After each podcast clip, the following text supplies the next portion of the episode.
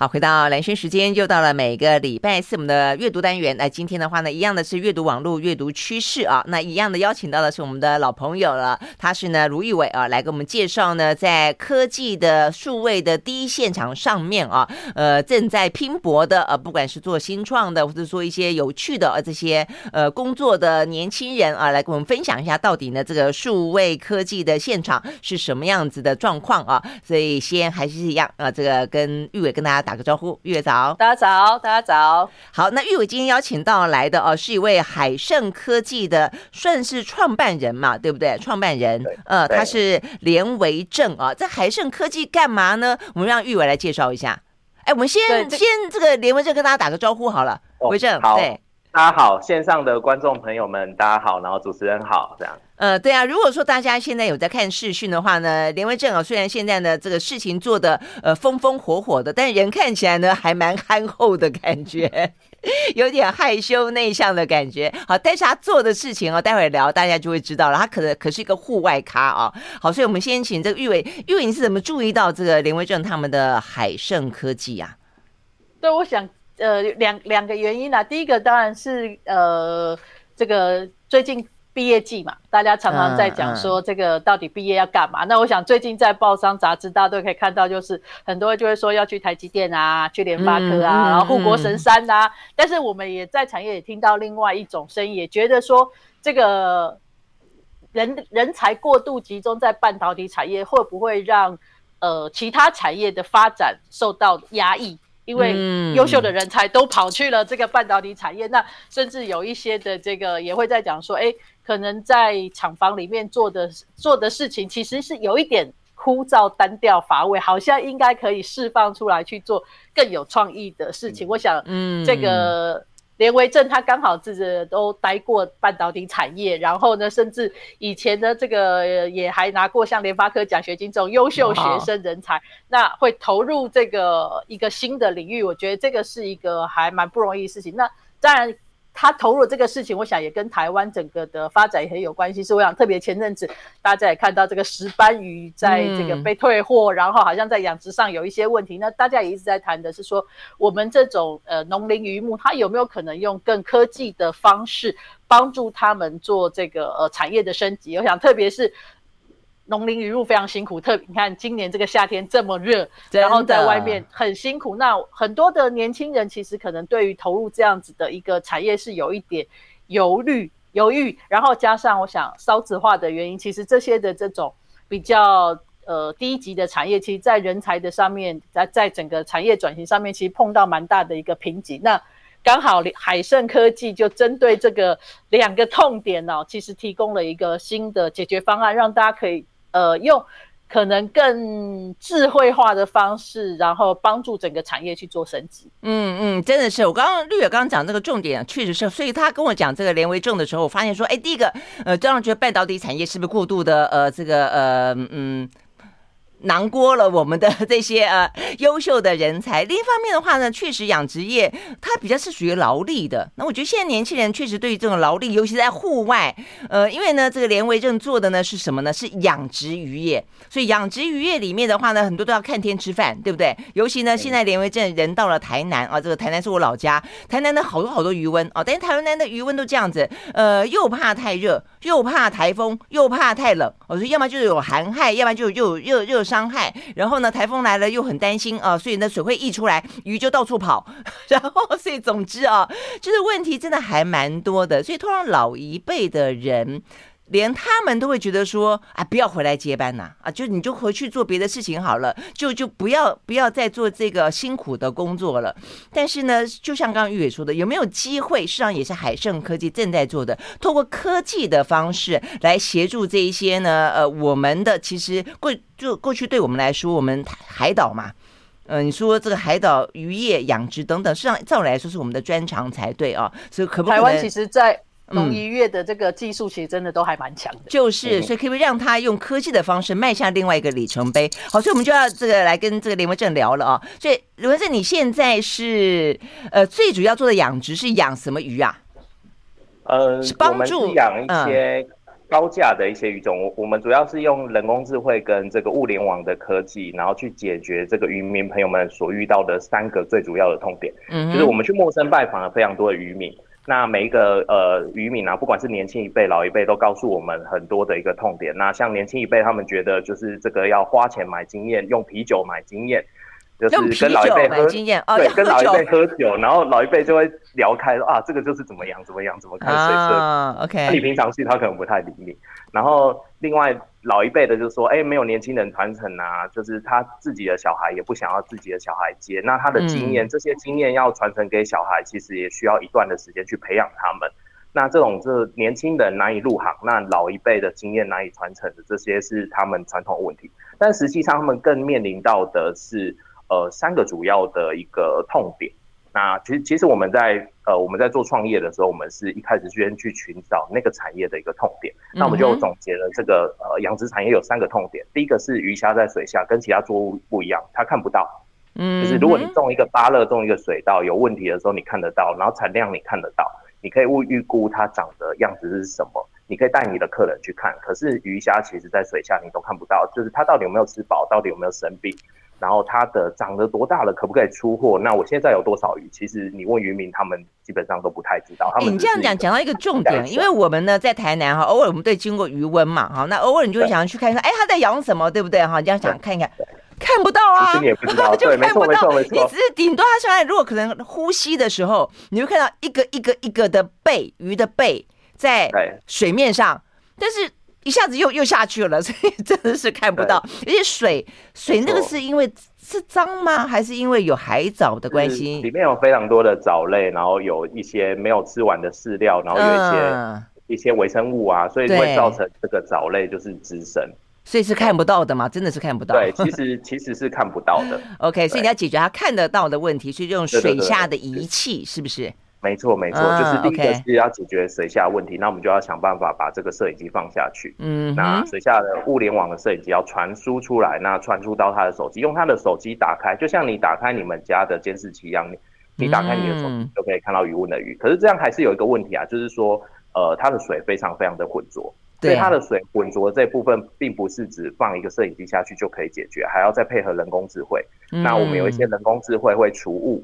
除雾的技术跟色彩还原的技术会把里面的藻类去除掉，oh. 那把鱼的影像还原回来，啊，这是我们很强的核心技术啦。哦，oh. 对，那那这样子你就可以看清楚鱼了嘛？那看清楚鱼了以后，就带来下一个问题啊。那呃，我们的呃用户或者是我们的渔民朋友们就告诉我们说，可是我在三个地方，在台湾我有三个地方的鱼池，然后三个地方的鱼池，每一个地方的鱼池有七个，那这样不就有二十一个？那我怎么有办法每天去？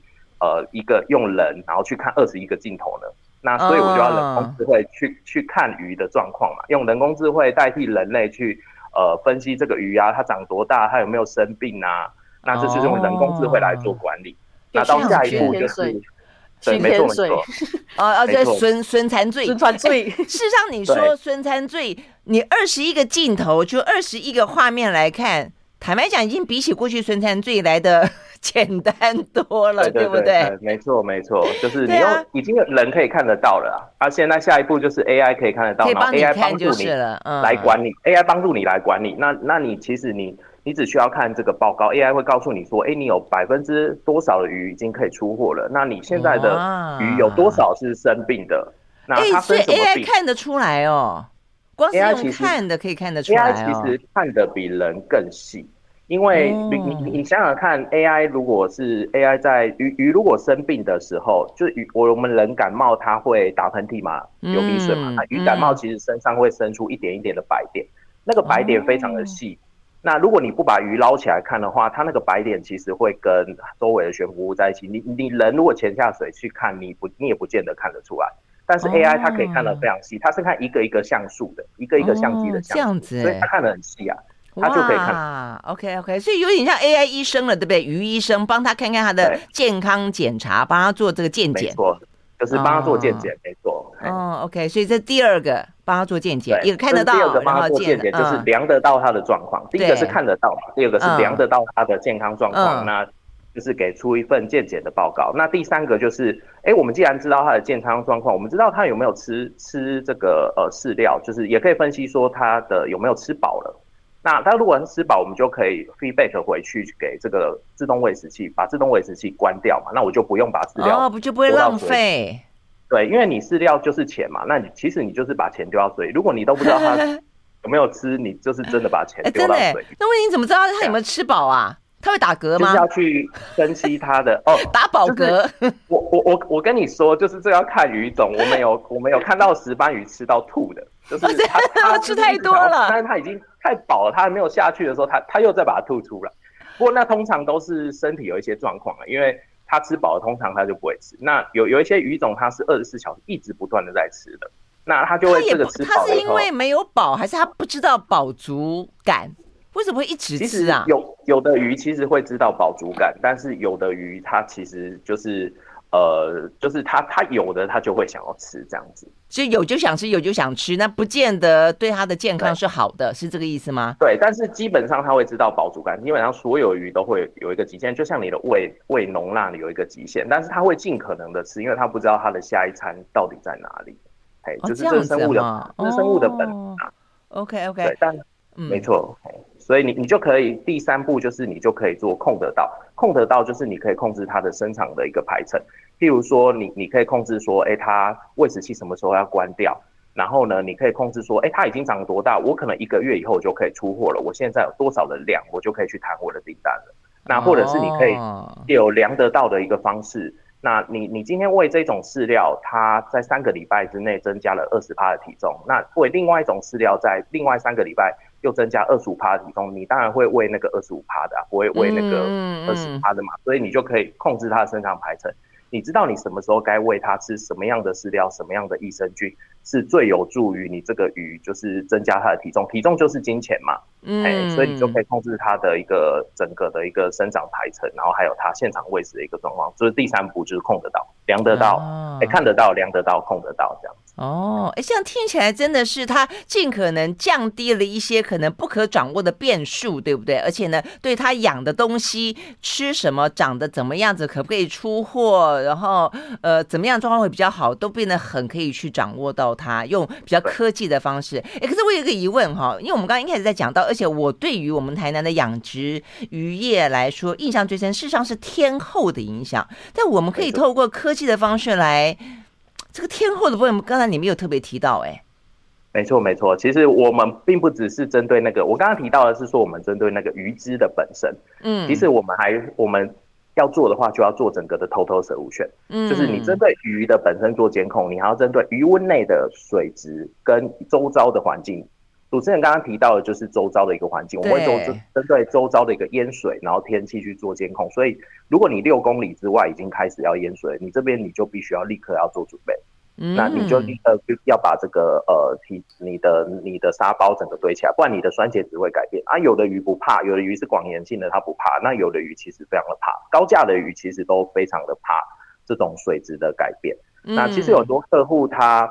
他只针对单一的水质或者是单一的影像，这样子其实是并不足够的。嗯，就是你你必须要针对养殖，就像养小孩一样嘛，就是你给他吃东西，还要注意他周遭的一个环境。那你要出去的时候，你要准备出去的东西嘛，所以你你的小孩本身，然后室内跟室外，你全部都要顾。养鱼也是，其实也是。那所以你就怎么样？你就连接气象局，就是现在事实上有每个地区的微气候嘛，哈，所以是连线这个，然后回过头来会有一种预警跟通报吗？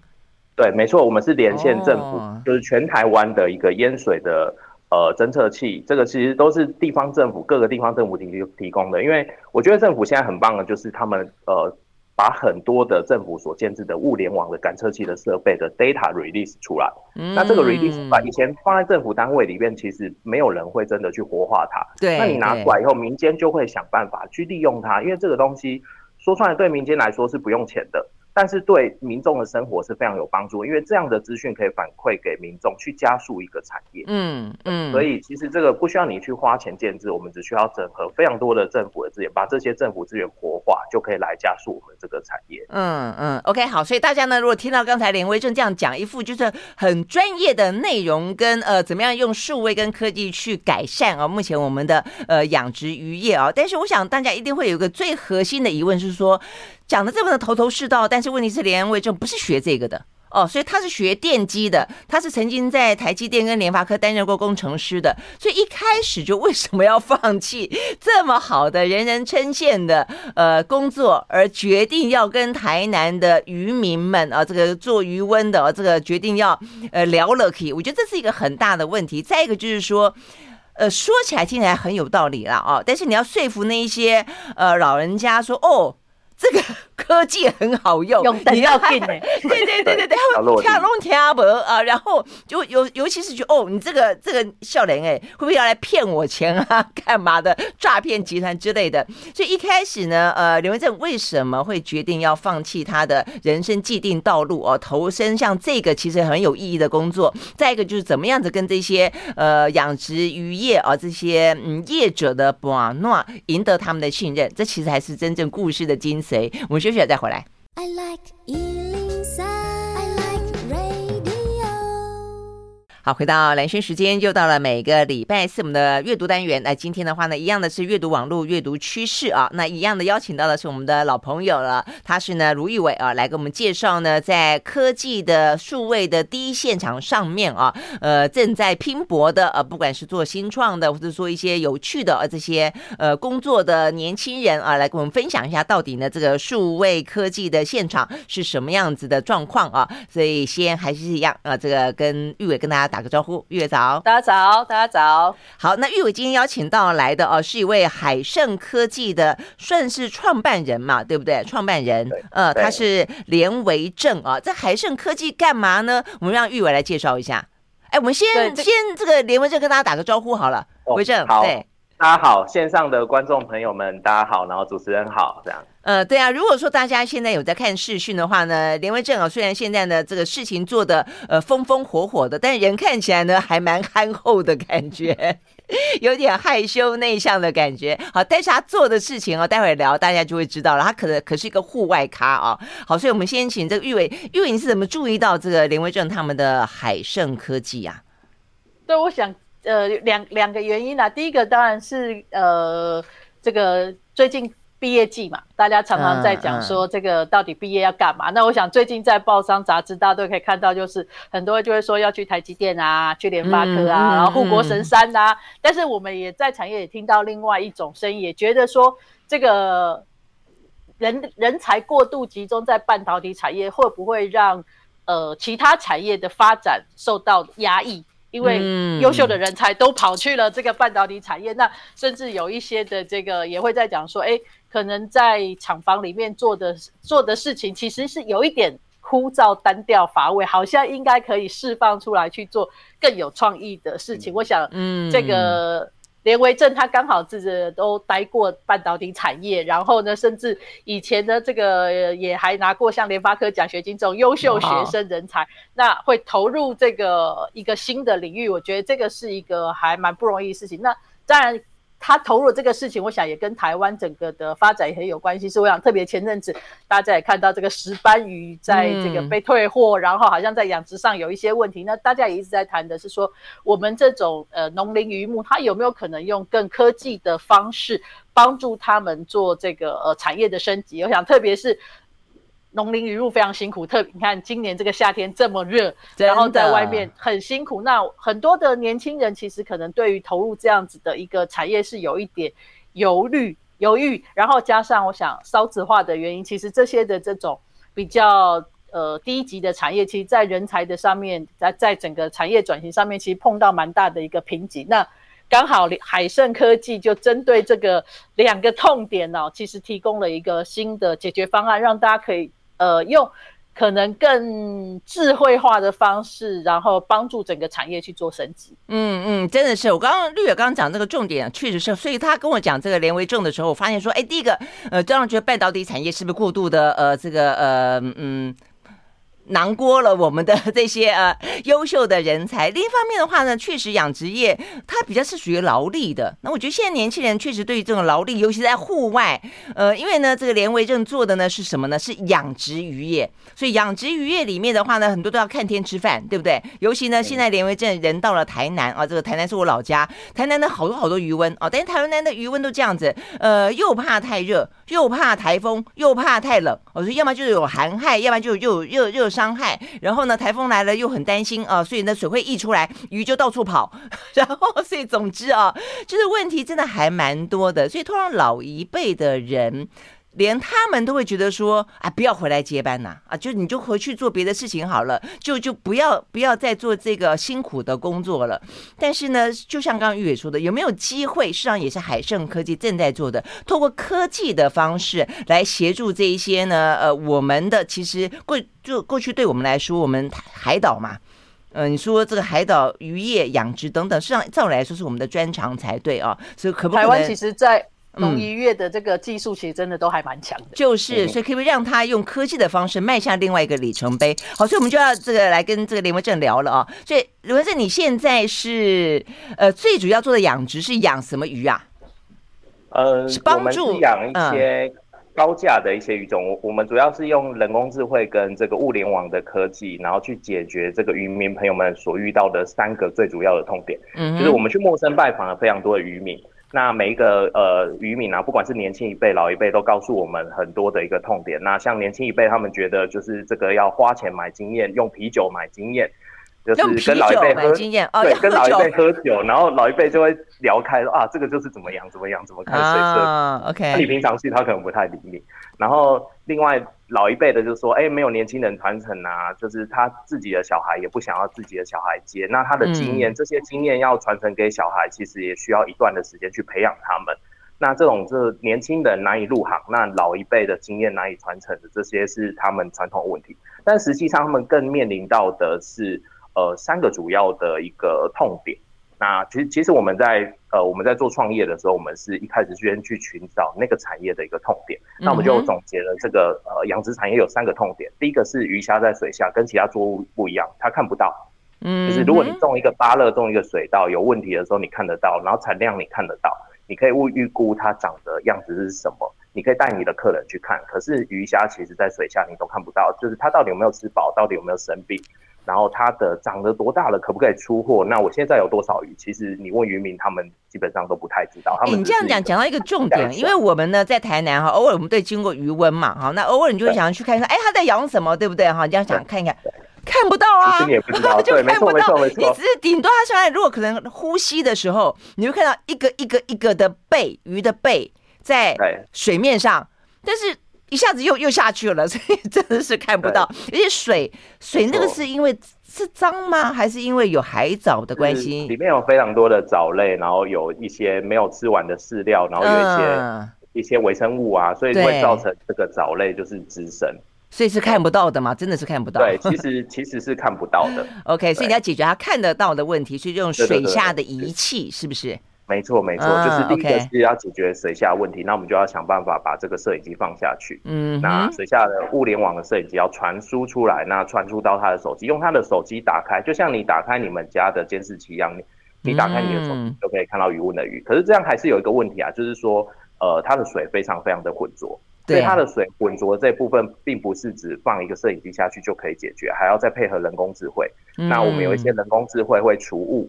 除雾的技术跟色彩还原的技术会把里面的藻类去除掉，oh. 那把鱼的影像还原回来，啊，这是我们很强的核心技术啦。哦，oh. 对，那那这样子你就可以看清楚鱼了嘛？那看清楚鱼了以后，就带来下一个问题啊。那呃，我们的呃用户或者是我们的渔民朋友们就告诉我们说，可是我在三个地方，在台湾我有三个地方的鱼池，然后三个地方的鱼池，每一个地方的鱼池有七个，那这样不就有二十一个？那我怎么有办法每天去？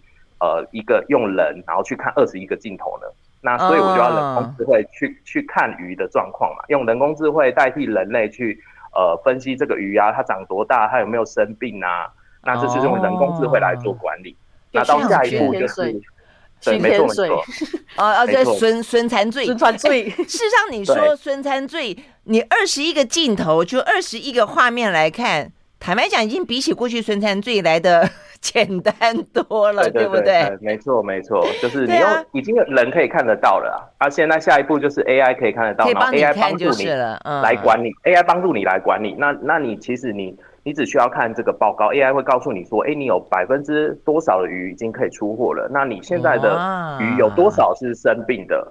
那它生什么病？欸、AI 看得出来哦，光是用看的可以看得出来、哦、AI 其实看的比人更细，因为你你你想想看，AI 如果是 AI 在鱼鱼如果生病的时候，就是鱼我我们人感冒，它会打喷嚏嘛，流鼻水嘛，鱼感冒其实身上会生出一点一点的白点，那个白点非常的细。那如果你不把鱼捞起来看的话，它那个白点其实会跟周围的悬浮物在一起。你你人如果潜下水去看，你不你也不见得看得出来。但是 AI 它可以看得非常细，它是看一个一个像素的，一个一个相机的像素，所以它看得很细啊，它就可以看。OK OK，所以有点像 AI 医生了，对不对？于医生帮他看看他的健康检查，帮他做这个健检。没错就是帮他做健检，没错。哦，OK，所以这第二个帮他做健检，一个看得到，第二个帮他做健检，就是量得到他的状况。第一个是看得到嘛，第二个是量得到他的健康状况，那就是给出一份健检的报告。那第三个就是，哎，我们既然知道他的健康状况，我们知道他有没有吃吃这个呃饲料，就是也可以分析说他的有没有吃饱了。那他如果是吃饱，我们就可以 feedback 回去给这个自动喂食器，把自动喂食器关掉嘛。那我就不用把饲料哦，不就不会浪费？对，因为你饲料就是钱嘛。那你其实你就是把钱丢到水里。如果你都不知道它 有没有吃，你就是真的把钱丢到水里。那问题你怎么知道它有没有吃饱啊？他会打嗝吗？就是要去分析它的 哦，打饱嗝。我我我我跟你说，就是这要看鱼种。我们有我们有看到石斑鱼吃到吐的，就是 他他吃太多了，但是他已经。太饱了，他还没有下去的时候，他他又再把它吐出来。不过那通常都是身体有一些状况了，因为他吃饱了，通常他就不会吃。那有有一些鱼种，它是二十四小时一直不断的在吃的，那它就会这个吃饱。它是因为没有饱，还是它不知道饱足感？为什么会一直吃啊？有有的鱼其实会知道饱足感，但是有的鱼它其实就是。呃，就是他他有的他就会想要吃这样子，所以有就想吃，有就想吃，那不见得对他的健康是好的，是这个意思吗？对，但是基本上他会知道饱足感，基本上所有鱼都会有一个极限，就像你的胃胃容量有一个极限，但是他会尽可能的吃，因为他不知道他的下一餐到底在哪里，哎，就是这生物的，这是生物的本能啊。OK OK，对，但没错。所以你你就可以第三步就是你就可以做控得到，控得到就是你可以控制它的生长的一个排程，譬如说你你可以控制说，哎，它喂食器什么时候要关掉，然后呢，你可以控制说，哎，它已经长多大，我可能一个月以后就可以出货了，我现在有多少的量，我就可以去谈我的订单了。那或者是你可以有量得到的一个方式，那你你今天喂这种饲料，它在三个礼拜之内增加了二十趴的体重，那喂另外一种饲料在另外三个礼拜。又增加二十五趴的体重，你当然会喂那个二十五趴的，啊，不会喂那个二十趴的嘛，所以你就可以控制它的生长排程。你知道你什么时候该喂它吃什么样的饲料，什么样的益生菌是最有助于你这个鱼，就是增加它的体重。体重就是金钱嘛，嗯，所以你就可以控制它的一个整个的一个生长排程，然后还有它现场喂食的一个状况。就是第三步就是控得到、量得到，哎，看得到、量得到、控得到这样。哦，哎，这样听起来真的是他尽可能降低了一些可能不可掌握的变数，对不对？而且呢，对他养的东西吃什么、长得怎么样子、可不可以出货，然后呃怎么样状况会比较好，都变得很可以去掌握到它，用比较科技的方式。哎，可是我有一个疑问哈，因为我们刚刚一开始在讲到，而且我对于我们台南的养殖渔业来说，印象最深，事实上是天后的影响。但我们可以透过科技的方式来。这个天后的部分，刚才你没有特别提到，哎，没错没错，其实我们并不只是针对那个，我刚刚提到的是说我们针对那个鱼只的本身，嗯，其实我们还我们要做的话，就要做整个的 total solution，嗯，就是你针对鱼的本身做监控，你还要针对鱼温内的水质跟周遭的环境。主持人刚刚提到的就是周遭的一个环境，我们会做针针对周遭的一个淹水，然后天气去做监控。所以，如果你六公里之外已经开始要淹水，你这边你就必须要立刻要做准备。嗯、那你就立刻要把这个呃体你的你的沙包整个堆起来，不然你的酸碱值会改变啊。有的鱼不怕，有的鱼是广盐性的，它不怕。那有的鱼其实非常的怕，高价的鱼其实都非常的怕这种水质的改变。嗯、那其实有很多客户他他只针对单一的水质或者是单一的影像，这样子其实是并不足够的。嗯、就是你你必须要针对养殖，就像养小孩一样嘛，就是你给他吃东西，还要注意他周遭的一个环境。那你要出去的时候，你要准备出去的东西嘛，所以你你的小孩本身，然后室内跟室外，你全部都要顾。养鱼也是，其实也是。那所以你就怎么样？你就连接气象局，就是现在事实上有每个地区的微气候嘛，哈，所以是连线这个，然后回过头来会有一种预警跟通报吗？对，没错，我们是连线政府，哦、就是全台湾的一个淹水的呃侦测器，这个其实都是地方政府各个地方政府提提供的。因为我觉得政府现在很棒的，就是他们呃。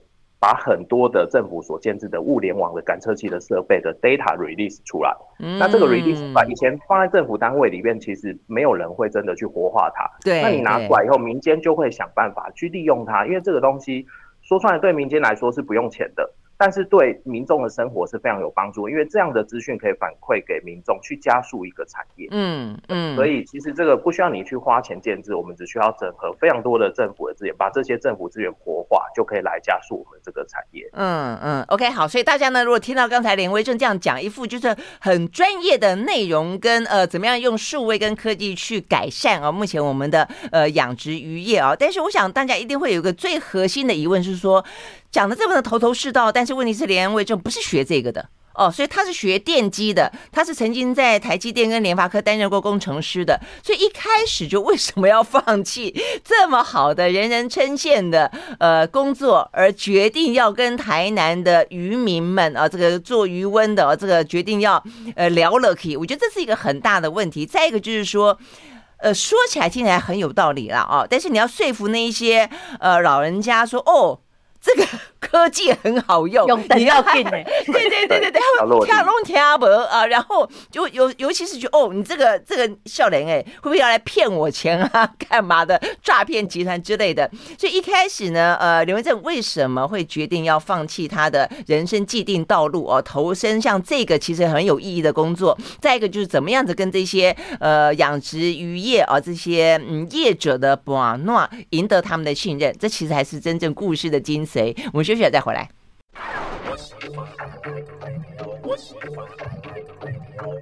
好，回到兰萱时间，继续和线上我们邀请到的，我们也同时在做视讯啊。这个，所以呢，如果说错过的朋友，可以呢来看视讯啊，呃，来呃更这个面对面的啊，这感受一下我们的两位来宾，一位呢是卢玉伟，一位呢是海盛科技的连维正。OK，好，那连维正实际上是跟呃，你是跟你老婆一起创业的嘛？哈。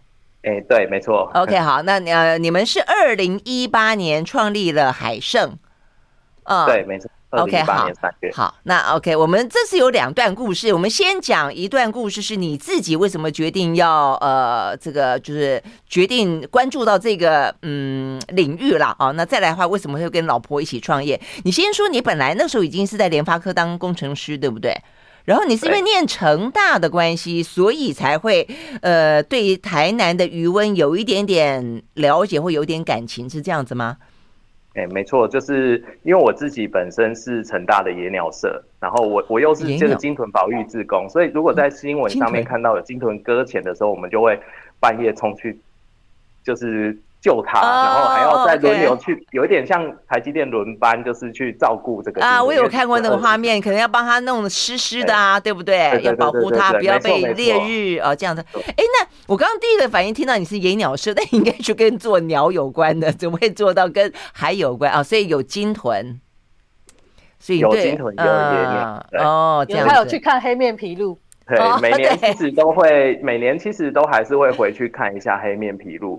然后，所以就会那那些地方其实都在余温的附近，因为你看黑面琵鹭嘛，它就是要吃吃这些呃这些余温里余温附近的或者是湿地附近的一个东西嘛，所以它基本上都会在呃台南七股，台南七股是台湾最大的鱼温的集中地，嗯，所以呢那边有非常非常多的鸟类，非常多的候鸟，很多赏鸟人士都知道要去台南七股看鸟。是啊，是啊。所以你是在成大念书的期间，你就养成了，因为参加野鸟社，因为参加金豚社，所以你就常常去我们的海边晃来晃去就是了。没错，其实我我的博士论文有很大一部分都是在这个七股的海堤那边写，因为我很喜欢在那边。看鸟，然后就哎、欸，然后写写一段论文，然后就躺在海堤旁边，然后晒太阳睡午觉这样子。哇塞，你过得很惬意耶！对，就是台南就是一个适合生活的地方嘛。哦，这样子，OK。那问题是，那你是念电机，而且你是从学士、硕士到博士都是念电机，而且就像刚刚玉伟讲的，其实你在念博士期间，你的论文很多都是拿了联发科的奖学金。所以，所以我的意思就是说，嗯，你要么就是当当时就发现自己的兴趣是热爱大自然，你当时就决定要转方向。那否则的话，你既然决定说你又拿人家奖学金呢，去人家那边工程师工工作了，就为什么到最后还是会转一个弯？哦，这个其实是呃，我我我觉得这个是受到这个联发科的蔡董蔡董事长的影响，因为蔡董事长他们在颁发奖学金的时候说过一个一句话。他说呢，我们颁发的所有的奖学金出去的奖学金的得主呢，几乎大部分都没有进联发科技，因为他没，他不是一个强迫的奖学金，说给你奖学金你就一定要来我们。哦，所以不是那种什么产学合作那种，不是，是就是他真的就是给你一笔钱，然后告诉你说，给你一个肯定啊，然后告诉你说你的研究真的做的很棒，有机会可以改变整个世界。嗯、然后所以呢，他他的他当时说呢，呃，我们其实是在为整个产业培养人才。那这句话其实我一直都记得。那我我在联发科技的时候，就是一一开始，当然我们读这个产业，我们就会想想，哎，我们做这个半导体，我们当然要去半导体试试看啊。哦，我们研究的这些东西可不可以用在半导体产业上？所以一开始其实就是，呃，在中间过程当中，还有在台积电待一阵子啊。但是中间呃后来就去了联发科技，然后在联发科技待到二零一八年。嗯，但是在二零一八年的时候，当时我们是我我我跟我太太是看到一个一个趋势。就是人工智慧的崛起，嗯，就人工智慧的崛起，其实跟手机非常像。就现在大家的手机都人手一台嘛，嗯，所以不管你是什么行业，其实你都在用手机。那人工智慧也是一个科技的突破点，就是人工智慧它可以去，它最大的优点就是它可以去加速各个领域的发展。嗯，就是它可以去把导入人工智慧取代人力，然后加速某一个产业的发展，不管是任何一个产业，嗯，那包含医疗产业啊，各种不同的产业。那第二个我们看到的是数位化，数位化对整个产业带来的一个影响。呃，我们讲白一点好了，其实就是钱。如果数位化没有办法为大家赚钱的话，大家就不会做数位化。那台湾过去其实从这个工业四点零啊，工业四点零从一点零到一点零用机械化取代人力。一直到四点零做到物联网的时候，其实台湾从一点零到三点零的时候就已经从人均的年产值一年一百万赚到五百万。嗯，所以你你你想想看哦，就是现在大家的呃工业的工业的四点零，大家大部分人走到的是三点零到四点零之间。那有没有我们当时就想说，哎，那那。如果大家都在三点零的，我们只能赚三点零到四点零的钱，那我们是不是有没有机会把我们的数位化，然后把我们的这种呃工业四点零的概念、半导体产业的概念，去加速这个一点零的产业？因为你可以从一点零赚到四点零。对对对，这个中间的落差可能更大，也就是商机可能更大。没错，所以什么东西是还不到一点零的？养殖渔业还不到一点零，养殖渔业现在准备要走到一点零了。你我们去台南，其实开车去台南逛一圈鱼塭，你会发现很多地方都已经在架设自动喂食器、水质感测非常多。就是如果大家没有很久没去台南的话，嗯、你可以开车去台南七股晃一晃，几乎很很多家，就是你沿途过去，几乎都是自动喂食器。这个就是要走向一点零，机械化、机械式的，OK，嗯，对，机械式的，然后取代这个人力。那但是其实其实拥有这样还不够，这只是一个梦想而已。所以我们必须要为我们的梦想找到一个老师，就是有没有人他已经做了。嗯，那大家最近在讲的就是挪威的鲑鱼，挪威的鲑鱼，鲑鱼，挪威的鲑鱼养殖鲑鱼非常强。就是如果全世界野外有一万条鲑鱼的话，挪威每年养出十七万条，比野外多出十七倍。那他怎么做到这件事情呢？挪威在三点零准备要走向四点零。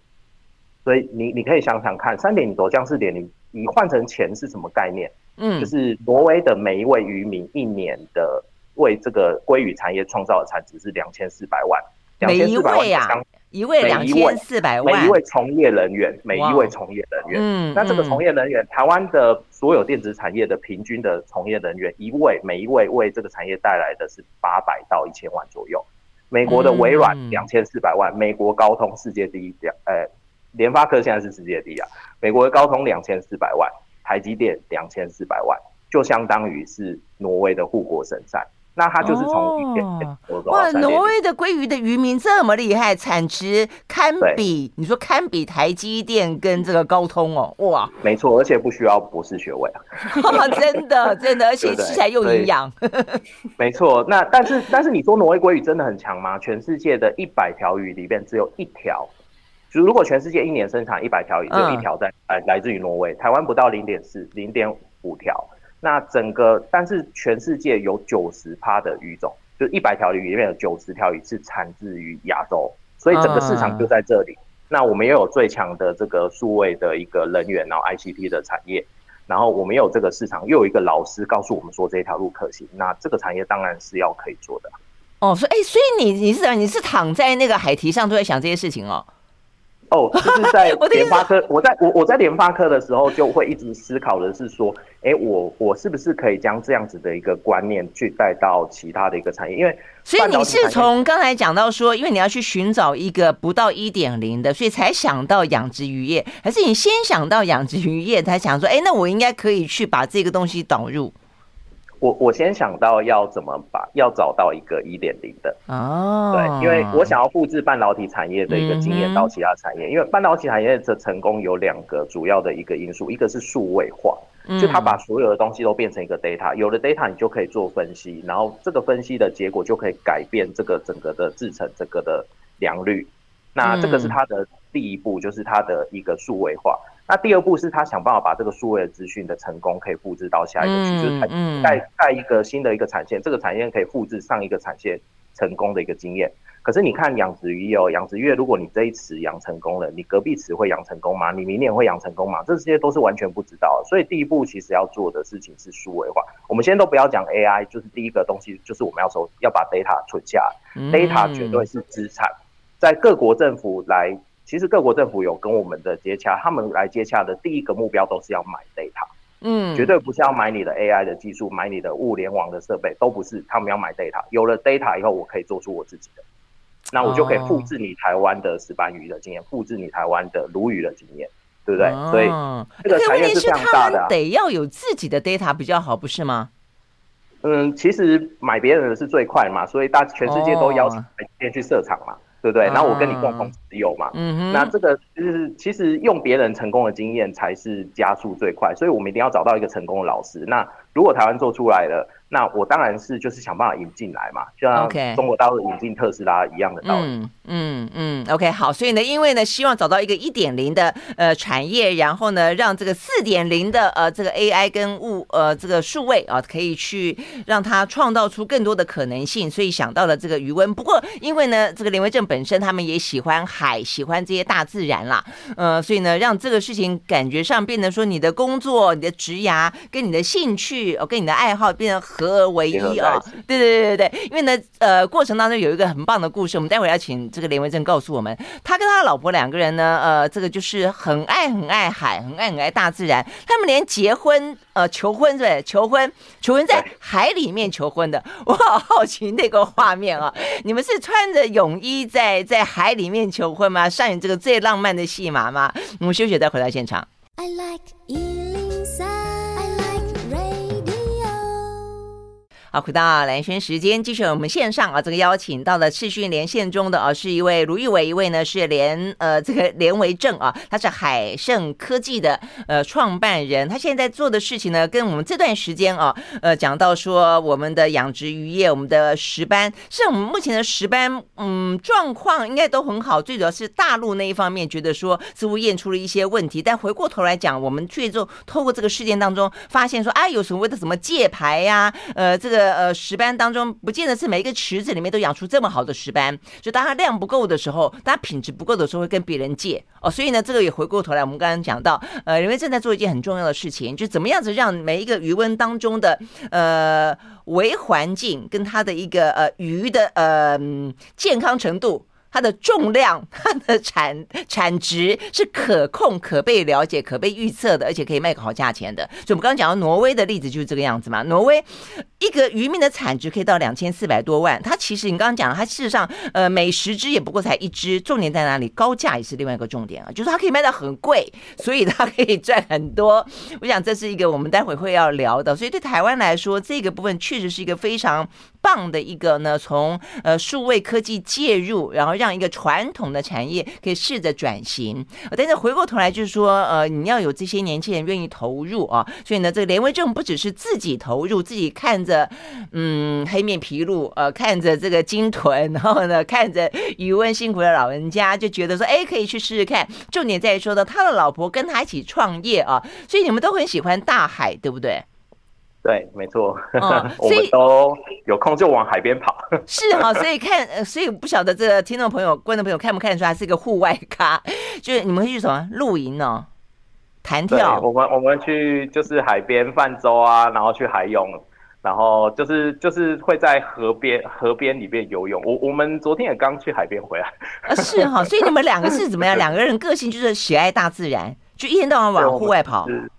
对，我们就是喜欢那种户外的比较自然一点的环境，这样子，然后去感受那个环境，就是带给你的那种安静啊，然后带给你的那种那种踩，我们喜欢脚踩在泥土上的那一种感觉，就是感受那一片土地上的那种温度。就是不是不是在冷房里面，冷是穿的无尘衣。哎，对对对对对，你刚讲不是穿的无尘衣，对对对，那那是一种价值选择啊，就是每个人的。价值不价值观念不对对对，所以他已经不只是说跟办公室比，而 是跟无尘室比。所以呢，他在土地上的感觉，难怪我们这个台南可以吸引这个台中人连连为正去那边，呃，这个呃安居落户。所以，所以你结婚的时候，你是因为喜欢海，所以你才决定在海里面跟你老婆求婚呢？哎，就是一切都是都是一个意外这样子。怎么说？跟我们说说看，因为我觉得很好玩呢。嗯。对，因为其实我原本，其实我们原本是原本是想要在正式的场合，就是原原本我我们是，我们是去那个孟买，就是印印度的孟买开会啊，然后开会开完会以后就离马尔地夫非常近嘛，然后就是啊，这个就是省机票钱啊，就是直接过去顺道就是了。对啊，对啊，而且从孟买往那边飞，其实比较比较便宜，比较便宜非常多，哦，因为大家觉得你是从印度过来，你不是从一个欧美的国家过来这边度假，大家觉得你可能只是来打工的。哦，这样子啊，哦，这个是要要学起来哦，嗯嗯嗯，对对对，其实机票的价钱差非常多，然后所以所以我们就飞过去，然后原本我是想说在那个饭店里面，然后在饭店里面存的，嗯，然后然后我就一直就是我忘记了这一件事情，然后然后我就我我就把那个。我我就把那个戒指，就是把它放在那个我的我的我的防水袋里面。然后呢，我我我就就是有有一天我们就是去呃开船，然后出海，然后去出海去看那个海豚跟金鲨。然后呢，我就突然摸到那个戒指，我我就想说，哎，这里有金鲨哎，如果在金鲨见求婚，不是超棒的吗？然后我那我那时候都完全没有想到戒指有可能会掉到海里边，然后。我我在海里边，就是我在海里边，我发现金沙游的非常的快，我们根本就追不上它，更不用说要有求婚这个片段。然后、欸、你是在船上追金沙，还是你们在游泳追金沙？不是，我我们要跳下海，看到金鲨，你们跳下去啊？嗯，跟金沙一起游泳，一起游。然后、嗯、对，然后外国人都游得非常的快，因为我们我们就是比较比较小资嘛，然后那个教练就看我。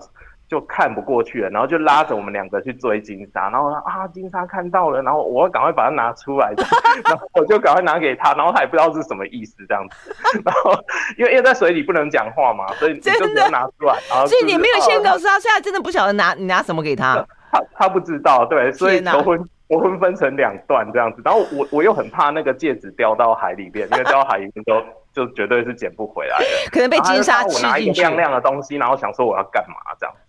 哎、欸，你是真的？你把它，它它从防防水袋里面拿出来，所以你真的是拿出来。我我我我把它放在那个那个防水，就是那个手套手套的的尾巴这样子啊，因为因为那个很小，我只能够戴在，我只能够戴在我的小指这样，我把它藏在那个小指里面，然后我要把它拿，我要把它拿出来给他，就已经非常困难。对啊，那真的很紧张拿出来。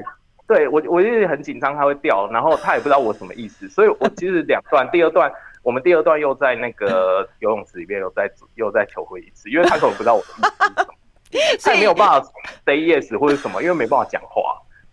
你 这样子真的有点好笑，所以就是他那一段有拿到了，幸好没有搞丢了啊，所以等你们上传之后，你才跟他解释说，我刚才是要跟你求婚，是这个意思吗？对对对，没没错。不过我们 我们有看到金沙，然后还看到海豚整整个游过去，哦、还还蛮开心的啊，气氛蛮开心的，只是没有 Ray 好这样子，没有想到就是有一点复杂。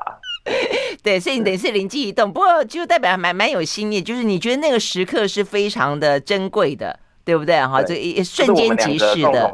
共同的回忆，就是我们都会记得这一段，真的的，而且也会跟以后的小朋友说，跟你们孩子说，哎、啊，以前那个爸爸求婚没有求成啊，因为想要去追金沙之类的。不要在海里边。啊，这个真的还蛮好玩的。OK，好，所以我觉得，呃，这个听起来真的是跟海啊、跟鱼啊、跟这些很有很有渊源，很有那个，所以你们就一起创业了嘛，哈。OK，那所以呃，所以我觉得这也是一个嗯共同的兴趣啦。所以其实你你你。太太也不排斥在户外，否则的话，你要一天到晚往台南跑，要定居台南，然后在余温旁边走来走去，不热死了？哎、欸，他算他算蛮喜欢台南的啦，他只是不喜欢，就是工作完了以后，就是身上会有一个一层盐，就是如果你在余温工作完以后，哦、因为你流汗，但是海风上面其实会有带有盐，所以你流完汗以后，就是基本上你你就配白饭就可以，因为你身上都。真的自己刮一刮，继续拿来炒菜，啊，就很像每天在腌人肉这样子，所以大部分都要包的紧紧的，其实也是为了防止那个盐就是在身上就会清洗。OK，好，所以呢，因为是这个产业，产业大家。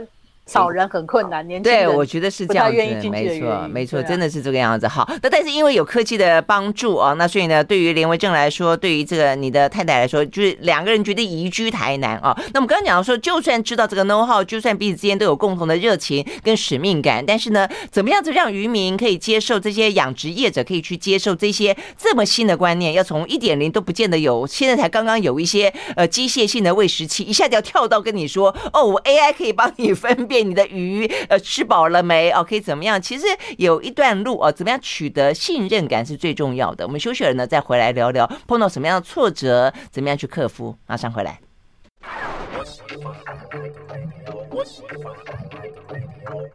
好，回到兰萱时间，继续和我们线上邀请到的卢玉伟，还有呢这个海盛科技的连维正啊来聊天。呃，这个蛮特别的一个人生的故事啊。那现在的话呢，呃，海盛科技也才正在发展中，才四年嘛，哦，但是感觉起来好像已经很不错了，跟蛮多的这些鱼塭业者呃签约，现在还打算往东南亚去发展。所以显然的，在过程当中花了很多的心力去说服这些呃养殖的业者嘛，对不对？呃，所以这过程当中有碰到什么样的挫折吗？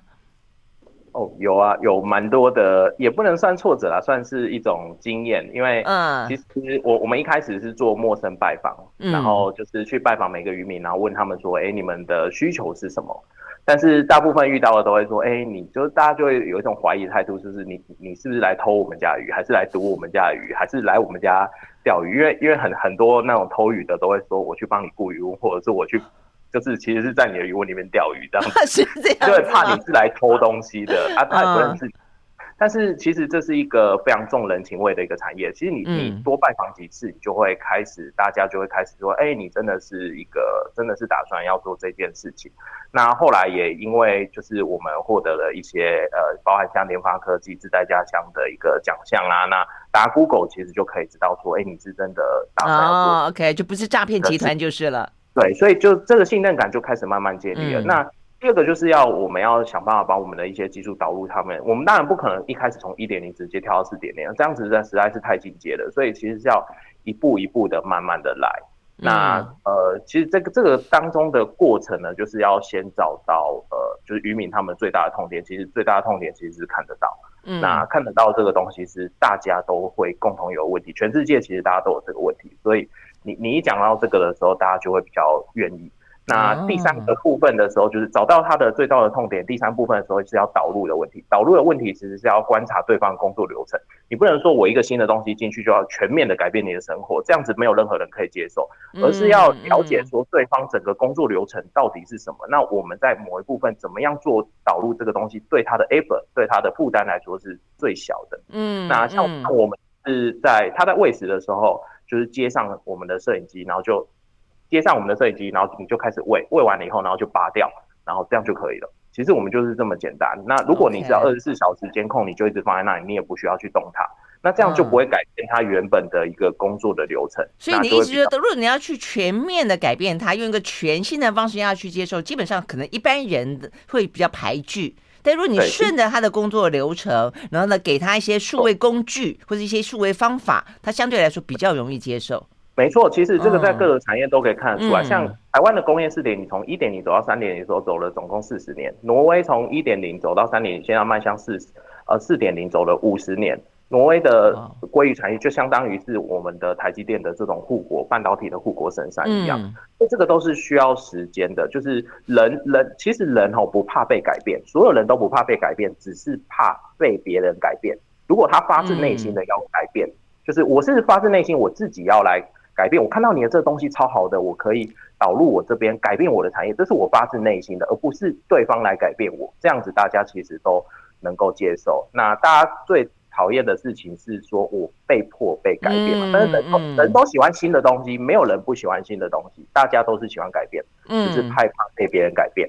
那新的好用的就会 OK。对对对，所以你打到他的痛点，他发自内心，然后，哎，你们这个东西，我拿了你这个东西，我就可以拿来干嘛干嘛，他就会反而我们的客户会去帮我们去思考说，他应该怎么应用我们的东西，而不是我们去推销他的东西。嗯嗯嗯，哎，那所以你们这个的话是各式各样的养殖都可以吗？不管什么石斑鱼、鲈鱼、什么虾子，什么都是都可以。都可以适用。对，目前还目前还是针对一些高价的鱼种，这其实跟产业有关系。嗯，因为如果我们都是像呃，譬如说像石斑鱼啊、石斑鱼、五仔鱼，这就是属于比较价格比较高的一些鱼种。嗯、然后像我们家还有小丑鱼，那这个海狸鱼，这都是比较高价的鱼种。那我们其实我们在思考一个问题，是整个产业问题。如果假设我们要带动一整个产业，我们一定要从这个产业里面最有竞争力的开始往上提升，那剩下的人就会往上，就会跟着走。嗯，那这样子才有办法带动整个产业。如果你以整个产业去看的话，就是这样子，我们整个产业才会越来越强。因为最强的那个人他可以赚得到钱，第二强的也开始可以赚得到钱，第三强的也可以开始赚得到钱。